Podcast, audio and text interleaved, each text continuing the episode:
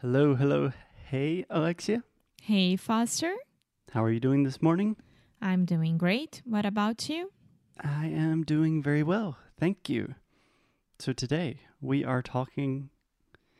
I don't want to say this every time, but we are talking about another topic that is absolutely fundamental. do you know what we're talking about? Of course, I do. Okay. So, today we are talking about asking for help in English, how to ask for help in a nice and polite way, and then a little bit more specifically, talking about directions and when you are lost, which is something that is definitely going to happen. Yes. And I mean, it can be, for example, you could be in the mall, in a mall, and you don't know where the exit is or where the parking lot is or where a store is. So you just can ask, "Hey, do you know where H&M is?" And then the person will say, "Oh, take a right, take a left," and that's it. Exactly. So Just- this kind of normal situations that can happen every day. Yes. Okay, two things before we begin, Alexia. Two quick tips. First, H&M. How do you say that in Portuguese? H&M, Yes, that is a clothing retail store, correct? homem e mulher. Okay, men and women. Cheap clothes, international. You see a lot of H&Ms in the world. Number 2, when you say going to the mall, we do not say shopping in English. We do not say, ah, I'm going to the shopping. You can say I'm going shopping or you which can is say the act of buying stuff. Yes, it is the action. Or you can say, I'm going to the mall, or perhaps like the shopping center, but that's a little bit strange for me. I say the mall. Yeah. Okay? And when it's outlet, it's the outlet, right? Outlet. Yeah. Yeah. Yeah, you cannot say outlet. No. That will be very confusing for us English speakers. Yeah. Okay, Alexia, you have spent a lot of time in the US asking for help. So let's start with just some general questions, some general things that maybe you need help with. How do you do that? What is your approach? Um, I think that one question that you're you're gonna have anywhere in a restaurant, in a bar, outside, Hmm. In the mall is where's the bathroom? I was thinking about the exact same thing. It's a natural situation for every one of us. So you need to go to the bathroom to wash your hands, to do your necessities. No shame on that. No shame in, In that. that. Yep. Number one. Number two. Yeah. So you can always say as polite as it goes, like, excuse me, could you help me? Where's the bathroom? Or excuse me, where is the bathroom? That's it. Yeah. Normally, when I'm asking a question, like a fast question, just kind of like a, hey, do you know where this is? When I'm in a restaurant, normally the structure I use, excuse me, do you know where the bathroom is? Or, excuse me, uh, where are the bathrooms? Just something like, hey, pardon me. And then a very fast question.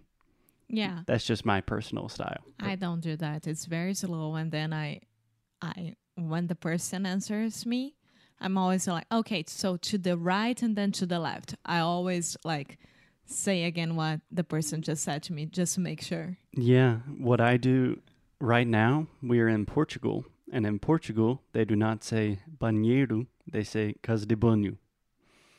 So when I enter a restaurant, all I do is I make eye contact with someone that works at the restaurant, and then I point my hands in different directions and say, casa de banho, and then they point in one direction, and I'm like, ah, thank you. so that is a that is an expert pro language learning tip to use the minimal amount of language possible. Yes, but I think that we need to say here is that usually you're gonna ask help for to Ask for help. ask for help to people. Mm, this is a little bit complicated. So in this context, I would say we ask for help from people. But normally, in normal conversations, we do not have that structure. We just say, hey, can you help me with this? Now, what I want to say is that normalmente você vai pedir ajuda de pessoas desconhecidas. Mm-hmm. Então, you need and you should use the could, would, excuse me, being polite as possible. And not like, hey, how's it going? You know, we don't know that person. Yeah. Yeah. Correct. So, the most polite, the most grammatically sophisticated way to ask for help would be to use would you? Like, would you mind? That's a great phrase. I love using that. Yeah, would you mind? I think I would translate to like, se importaria? Você se importa, você se importa, você se importaria de Yeah. So, would you mind showing me where the bathroom is? Would you mind giving me a hand with this shopping bag? That's quite formal, but you can always use that. Yeah. Normally, I would say, could you? So, just, could you help me with this? Could you point me in this direction? Could you give me a hand with this? That's a little bit less formal, but totally works in almost all situations. Yeah. Yeah. I remember that also, I think last year I went to the mall in the United States and I went to fix the battery of my old iPhone there. And I had to go to an Apple appointment, all of that.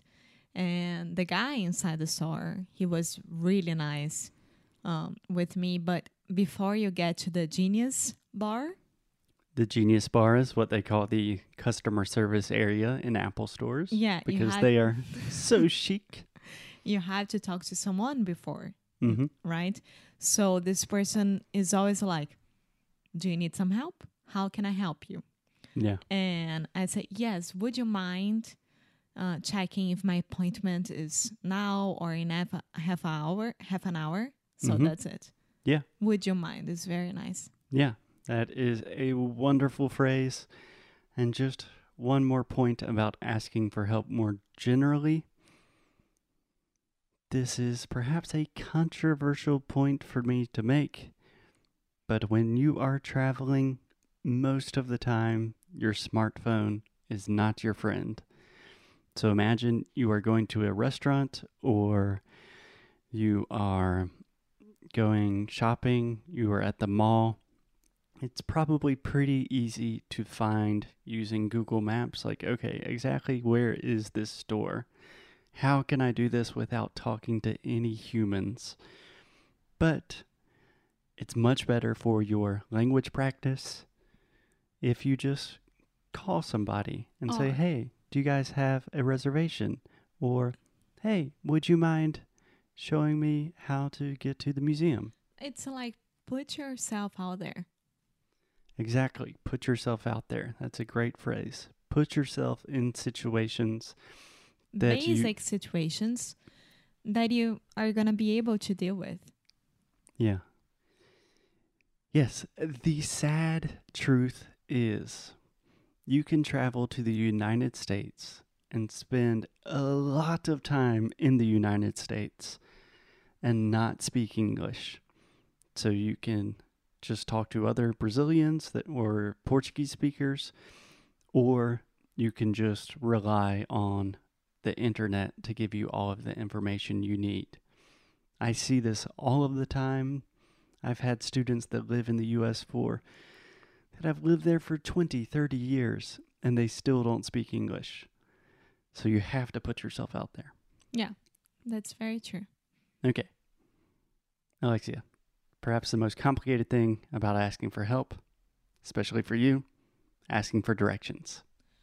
Uh, yeah, you guys have the north, south, um, west. It's ridiculous. You just go north and then you turn blah, blah, blah, and then it's on the west. I don't know how to deal with that. Even Google Maps is like this when I'm driving. Okay. Can I I give you Hate it. Can I give you a tip? In three miles, you turn right. I don't know how many miles are those. I don't know the distance. I have no idea. Okay. So, you know, in English, we have, I guess in most languages, we have four directions. No, this is going to be very helpful, I promise. We have north, south, east, and west. The way that I learned this in school to remember this never eat sour watermelons. It's not that I don't know the four things. No, but in relation to one another. So you have north at the top, that's where you start. So never north, right? Eat east. Sour south. Watermelons west. So we have the little mnemonic device never eat sour watermelons, and that helps you remember ah, okay, north, east, south, west. Does that make sense? No. I when you're driving and then Google Maps say, okay, um, continue. I don't know how the uh, the person the the robot says it, but continue straight. That's fine. Okay. Continue straight, and then um, take the next exit on west. I don't know. Yes. I know that that is a little bit difficult. That's not exactly what I'm talking about. But imagine you are looking at a map of the United States. Okay? Mm-hmm. And imagine I say, Alexia, what region is the state Arizona in? Do you know where Arizona is more or less on the map? Okay, Alexia is pointing down and to the left. Mm-hmm. So if you think about north, east, south, west, never eat sour watermelons. Where is Arizona? Southwest. Perfect. I, but I okay, but I know like that. Okay. that I know. I'm not a dum dum, but when I'm driving, I am a dum dum. Okay. Just trying to help Alexia with directions. So, Alexia, how do you ask for directions? Let's imagine you are in the street looking for something simple. What do you do? Um. Hey, hi, excuse me. Could you help me? And then the person would say, Yes, of course. Do you know where the pharmacy is? And then the person should say, Yeah, well, it's two blocks straight, and then you turn left. hmm That's it. How do you translate the word box? Quarteirão. Yeah, exactly. So, yeah, normally if I'm stopping someone in the street, just a random person that I do not know, I do not say, Could you help me with this? and then wait. I try to ask everything at once so they don't think I'm a crazy person. So maybe, Excuse me, do you know where the closest pharmacy is? Or, Excuse me, do you know how to get to the bank? Actually, today a lady asked for directions when I was walking by. She was, she was like, um, pode me ajudar? Could you help me? Um, is that the street tarará? And I said, yes. Um, do you know where the store tarará is? Yes, it's right there. So it's simple. Yeah, so this happens to me a lot in Portugal where someone asks, Hey, can you help me find this place? And I'm always lost here, so I just say, Não, eu não, não sou daqui. Eu não sou daqui, eu não tenho amor, eu sou da Bahia. De São Salvador. And then people give me a very Weird crazy look. look. Okay, so I would say that learn how to ask for help in three different situations outside on the street, inside of a restaurant, a mall, whatever, and on the phone, right? Yeah. Just like we did Mhm. the other lesson. Yeah. And when you are stopping people to ask them for help, that can be a very difficult situation. It takes a lot of courage to stop someone. Even in English, I do not like to stop and talk to a stranger. So, in a different language, to stop someone and ask for help, that is an act of courage. It is an act of humility. And to learn another language to fluency, you have to be humble. You have to be courageous. So these are little baby steps, very practical steps you can take to really get you on the right path to fluency. Yes. Cool. Anything else you would like to add, my directionally challenged, sweet, sweet partner?